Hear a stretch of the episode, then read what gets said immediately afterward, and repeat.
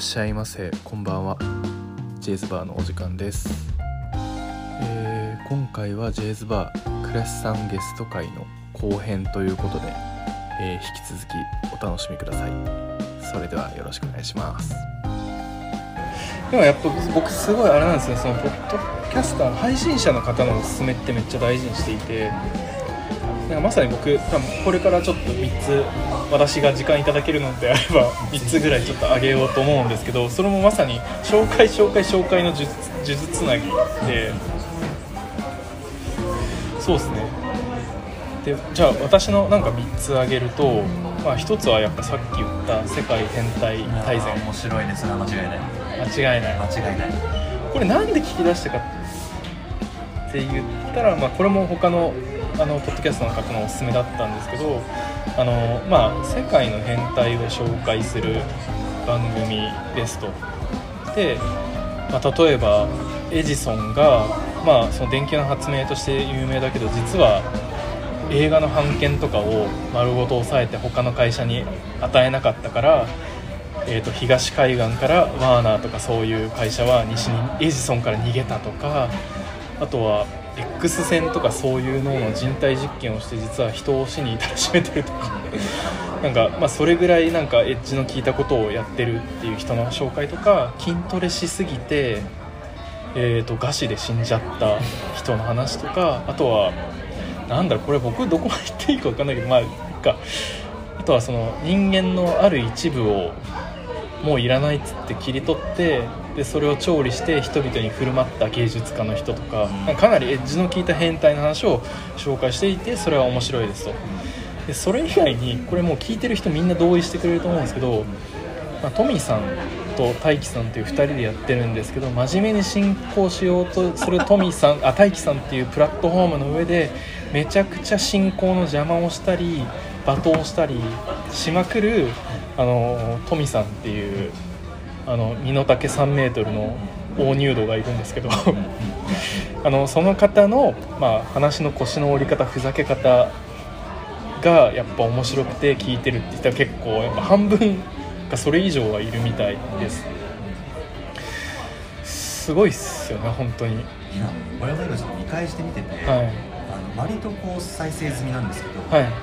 全く残ってないんですよ記憶に。あそれもなぜかというと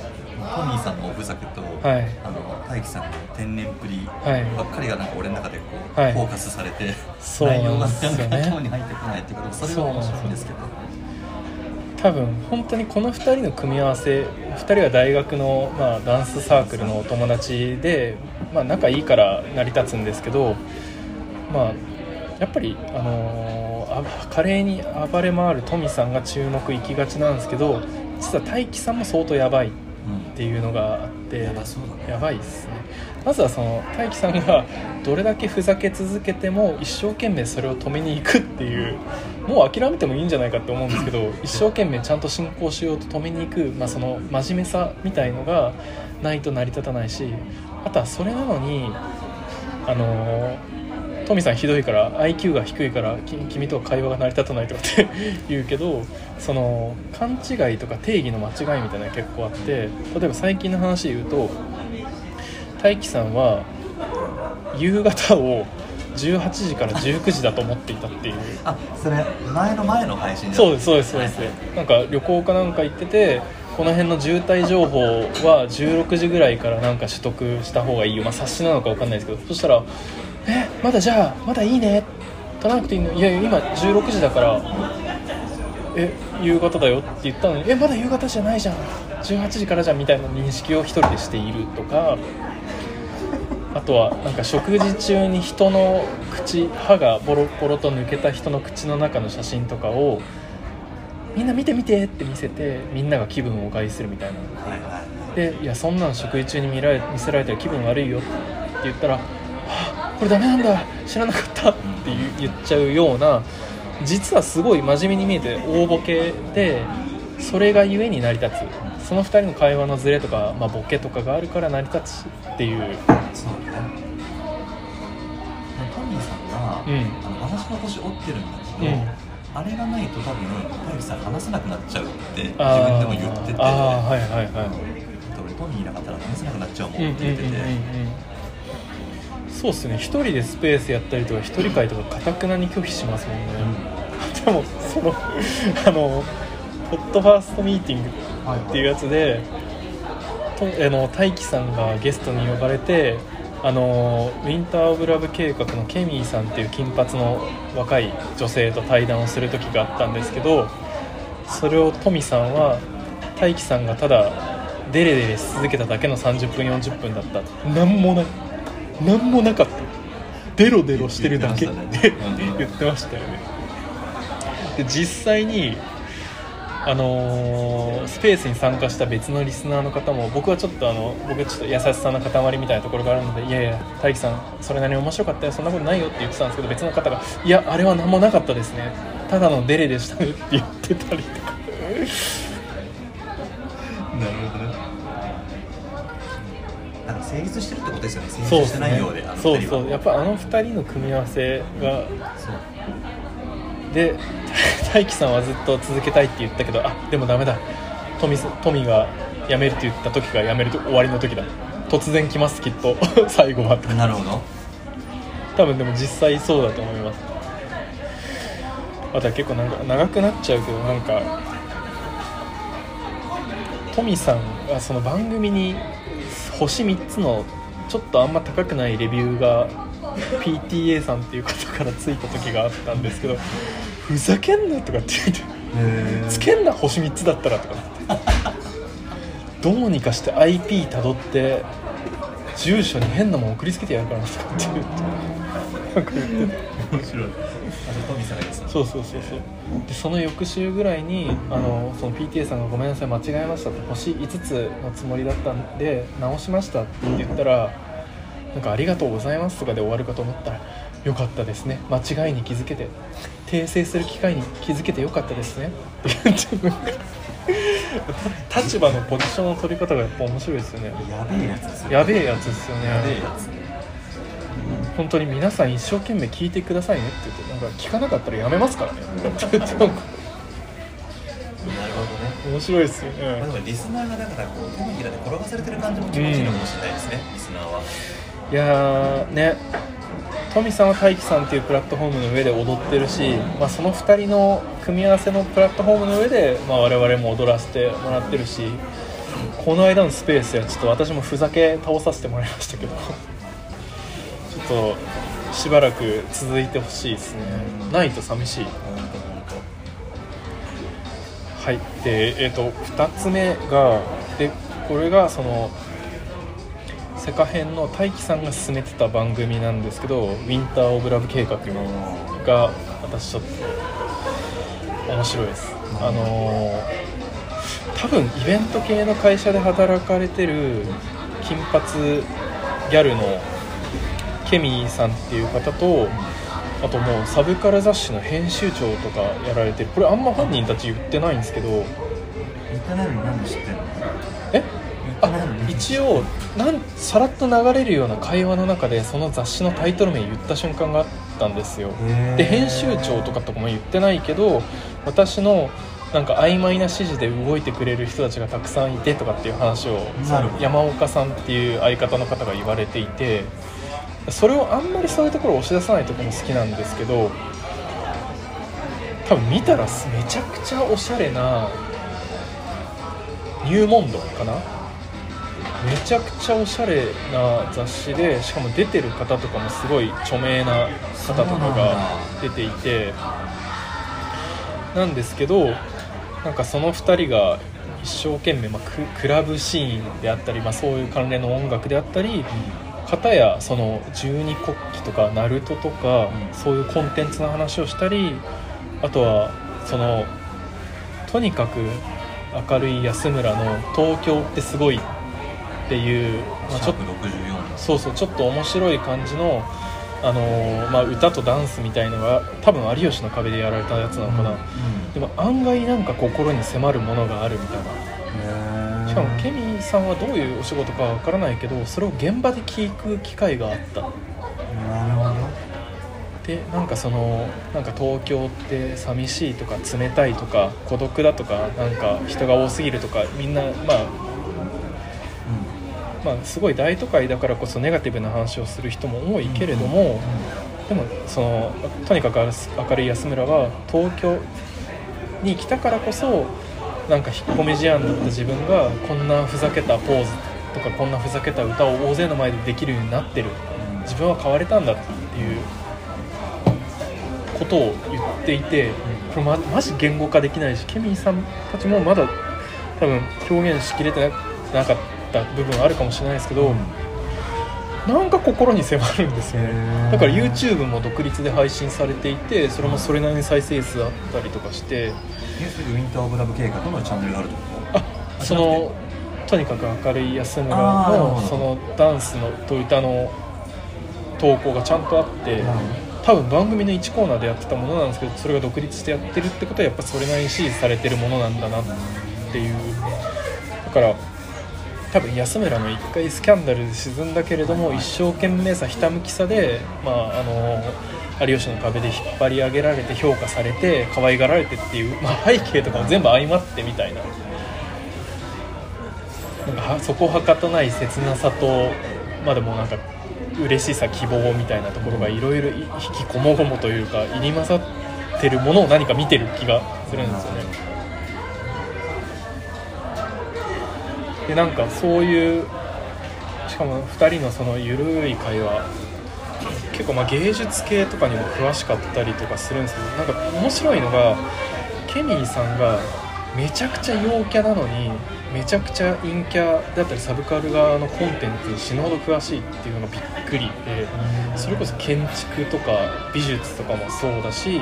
まあ、漫画とかアニメとかも好きだしラジオとかも聞いてるし。でなぜそんなことが成り立つのか陰キャと陽キャが、まあ、がっつり混じり合った稀有な存在だなって僕は思っていてそれ本人も面白いその表現面白いですねって言ってたんですけどで自分も実際ちょっとそういうところがあるというか自分はめちゃくちゃ陰キャなつもりなんだけど、まあ、こう倉スさんと深夜2時に連絡して翌日会ってるというようななんかコミュニケーション能力持ってたりしてて何なんだろうこれって自分でも思うんですけどちょっと少し私のすごいバージョンみたいのがケミーさんな気がしていてなんかそこの面白さみたいな。なんか例え話で言うとだから十二国旗とかってご存知ですか？十二国旗っていうアニメ。小野冬美さんっていう結構まあ人気の小説家が書いてる、まあ、中国風のファンタジーなんですけどめちゃくちゃ勉強になるんですよね。あの NHK のあの6時7時ぐらいからやっていてそれこそ2002年にケミーさんは小学校2年生3年生の時に見ていて僕多分高校生の時に見てるんですけどそのなんだろう普通の女子高生が突然異世界に連れ去られてしまったんででその国その世界には12の国があってそれぞれの国に王様がいて王様はちゃんとした政治をする限りは永遠命は永遠ですと。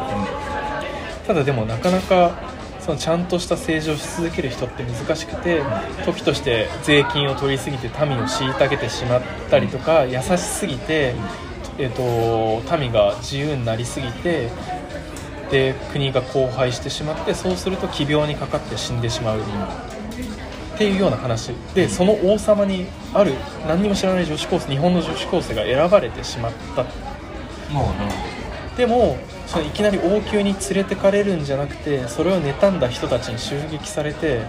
そのお連れの人とかとはぐれて刀一本で放り出されてしまうっていう面白そう。めちゃくちゃ面白いんですよ。話うまいねありがとうございます。でもめちゃくちゃためになるんですけどそのその主人公の女の子のあのその苦労だんだんいろんな人に騙されて攻撃されて疑心暗鬼になってる中で獣の姿をしているけれどもめちゃくちゃ優しくてなんか親身になってくれる人が近づいてくるみたいなでも自分はまた裏切れるんだろうと思っていつでも刀握れる状態で何だったら首かっ切ろうとしてたりするんだけど途中で純粋な善意で助けてくれてるっていうことに気づいて自分の過ちに気づいて旅を一緒にし始める。でその獣の姿の人もめちゃくちゃ頭が良くて感触に召し上げられてもおかしくないぐらいなんだけどあえてその獣の方をか姿を貫いてることによって、まあ、ちょっとそういうところに召し上げられないまま、まあ、冷や飯を食ってるけれども自分はこのままでいいんだっていうような志を持っていたりとか。でそれが後ほどその国の重要な部分を担う人にまあなっていくとかっていうのもあったりとか。あともう最後に最後にするんですけど同じく流されて日本から流されてしまった江戸時代かなんかの女の子がいてめちゃくちゃ苦労するから自分はかわいそうだかわいそうだかわいそうだ恵まれてる人を妬んで私もああなりたいって言ってもがき続けるんですけど最後の最後に気づく言葉っていうのは自分が不幸だって思っていじけてそこに閉じこもってしまうことは自分が幸福だと思うぐらい気持ちいいことなんだっていう。かそこに酔ってしまって一歩も動けなくなってしまう瞬間が人間にはあるけれどもそれは本当は間違ってるんだっていうだから幸福になるために挑戦し続けないといけないよっていうまあなるほどね。不幸が気持ちいい状態なんだっていうのを結構僕衝撃を受けたセリフででこれ以外にもいろんな学びがこの作品にはあるのでぜひみんなに見てほしいんですけど決してめちゃくちゃ大跳ねした番組ではないんですけどでもこのクラブ4軒を酔っ払いすぎておしっこ漏らしてでももう一回あの酔いから覚めて立ち上がっておしっこ漏れてるからこれ以上他の場お店とか行けないよ。あ大丈夫っすって香水ぶっかけてじゃあ次のお店行きましょうって言う4軒はしごするような女の人が見る番組じゃないんですよ、まあ、幼少期に見てたからっていうのはあるんですけど改めてこの年になってそういう人が取り上げてくるような番組ではなかったりするものをいろんなご存知なのですっごい面白いなっていうふうに思って聞いてます。なんかあのちょっとねなんかゆくゆくゲストに呼んでもらいたいなっていう。へなんか僕がその手紙とかはがきとか送ったらなんかじゃあなんかいろいろ的確に指摘してくれたからプロデューサーですっていうふうに言われて だから壁打ち相手としとしてちょっと呼んでくれることをちょっと期待してます、はい、ごめんなさい長くなっちゃった。で最後なんですけどこれもまたその呪術つなぎでケミケミーさんが番組で偏見しりとりって偏見偏見でなんかあの偏見の話をしてそれをぶつけ合って戦う番組があるみたいなことを言っていてそれがあの「たかしとタイムのオールじゃないと日本」っていう番組でもうだからその偏見とかも面白いんですよね。さっきのあのお悩み相談であのベスト・オブ・ベストでお悩み相談で面白く返すみたいな話とちょっと近い部分あるかもしれないです。これもうちょっとあの悪口寄りなんですけど例えば、えー、となんかバンドの追っかけをしてる女は、えー、と緊急事態宣言下でも居酒屋に行っている なんかそういう絶妙な偏見を結構言ってるんですよ。多分この間言ってたのは26歳とかの多分広告代理店とかに勤めてるあの高橋さんとタイムさんっていう話なんですけど底抜けにあの自分たちは7軍男子だからつって1軍男子をとか女子を揶揄するみたいな話とかをしてるんですけど底抜けに明るくて底抜けに下ネタ。ああそうなんだね。そう。だから僕実はそのまあ実際にリアルで広報っていう仕事をしていてやっぱちゃんとしない背筋を伸ばしてちゃんとしないといけない部分がどうも自分の番組でも抜けきってない部分がまだまだあるなと思ってるんですけど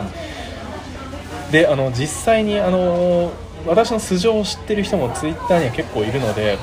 あのうかつなことはできない部分がちょっとあるんですよ。でも私の代わりにも底抜けに下ネタを言って底抜けにふざけてくれてる2人がいる。うわもうその様を僕ツイッターで投稿したらあ我々非常に真面目な番組なんで多分別の番組も聞いた方がいいですよみたいな。下ネタとか一切言わないんでとかって言っていて。いやいやどの口で言ってんのみたいな。えぐいもうえぐいんですよ。AV 女優の話をとかをもう。好きあらば AV 女優の話とか。えーちょっと聞いてみよう。そう。あとは今人気の AV 女優がそこはたかとなくあのサブカルの香りがしてそれを匂わせていてちょっと夢中になって見ちゃうみたいな話とかあとは深田栄美っていうとっても人気の AV 女優の方いるんだけどこの人からは7軍の香りがするみたいな。なるほど。多分1軍でおそらく1軍であっただろう飛鳥キララさんと一緒になんか YouTube かなんかに出た時のおどおどし具合が必ず7軍だったっていうこの子は整形で綺麗になったけど7軍間拭えてないみたいな。でもそこがまたいいみたいな。いつ聞いても下ネタ言ってくれる。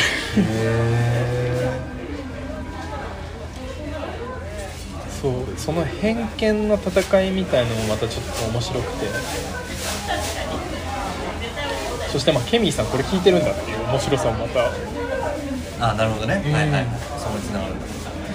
そうそう番組では下ネタとかを、まあ、言わないけれどもこういうのをちょっとたしなんでらっしゃるんだなっていうところもちょっとまた面白いなは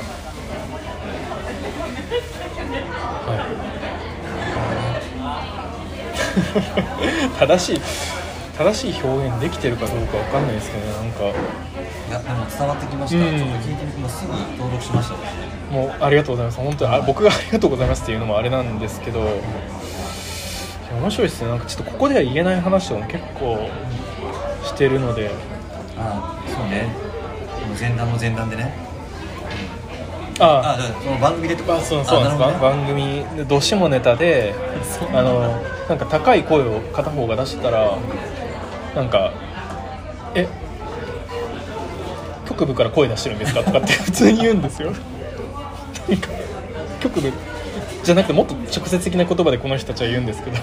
べえやつなんだな面白いんですよね。だから僕ができないことをもうバンバンやってくれるって、まあ、僕ができないことをやりたいってここで言ってる時点でもうアウトなんですけど。アウトっていうかバレちゃってるんですけど。僕があんまりオフラインできないことをこうやっぱりややってくれてるのがとっても楽しいというか、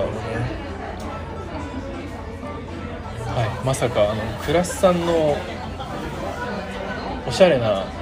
番組紹介から最後下ネタ高したタイムのオールじゃないと日本の下いやいや。下ネタで。なんかちょっと俺がすかした感じになっちゃって嫌だけど。すいませんすいません 全然そんなことない。いやでもちょっと面白い情報を今日は得られたな。いやもう倉橋さんこの共有できると思ってるからこそ僕は喋ってる部分はありますけど。でも倉橋さん全面に出さなくて全然大丈夫 それちょっと今日忖ね度したんで、そうそう。ねネガキャンになっちゃうんであのなるほどねやっぱこうでもポッドキャストをやってる人からのはい。面白番組なんですか。はい。おすすめ。いいですよね。いいです。間違いないです、間違いないよね。うん間違いない間違いない。本当になんかちょっとね10円ぐらい課金したいぐらい。うんうんわかるそうわかる。そうでも本当に思いますよ。なんか課金する。まあ今はそういう YouTube とかスーパーチャットみたいなのがあって課金とかできますけどなんかそれぐらいしていいなって思うぐらい。そうじゃないたかしとタイムとかはなんかペイペイの QR コードとか送ってきそうななんか。ぐらいあーあびっくりした。それまでややいややってないです。やりそうな感じ雰囲気的にはあじゃあはいよろしくお願いしますぐらいの。まあ多分このこの放送聞くことはないと思うから。はいすいません。なんか。面白い番組いっぱいありますねたっぷりと1時間話させていただきました。うん。ありがとうございますそうです。なんかなんかクラスさんとは私あのクラスさんのポッドキャストもあのクラスあの聞き始めておりますしなんかこれからもなんかセカ編を介してもまあいろいろ交流がありそうなんで今後ともよろしくお願いします。こちらこそよろしくお願いします。すいません。なんか急遽のあの呼び出しとかつ急遽の出演をあの受けてくれてやさの塊ありがとうございました。初めまして。だったのにここまでね。お話できてよかったです。それ合わせても 5, 5, 5時間ぐらい喋っちゃってますから確かに。はい。ありがとうございます。ちょっとまたあのいつでも来週でもまたゲストに出てもらって 構わないので、はい、じゃああのそろそろ締めようかと思います。えー、じゃあ本日のご来店もありがとうございました。またのご来店お待ちしております。また飲みに来ます。はいあぜひぜひ。それでは。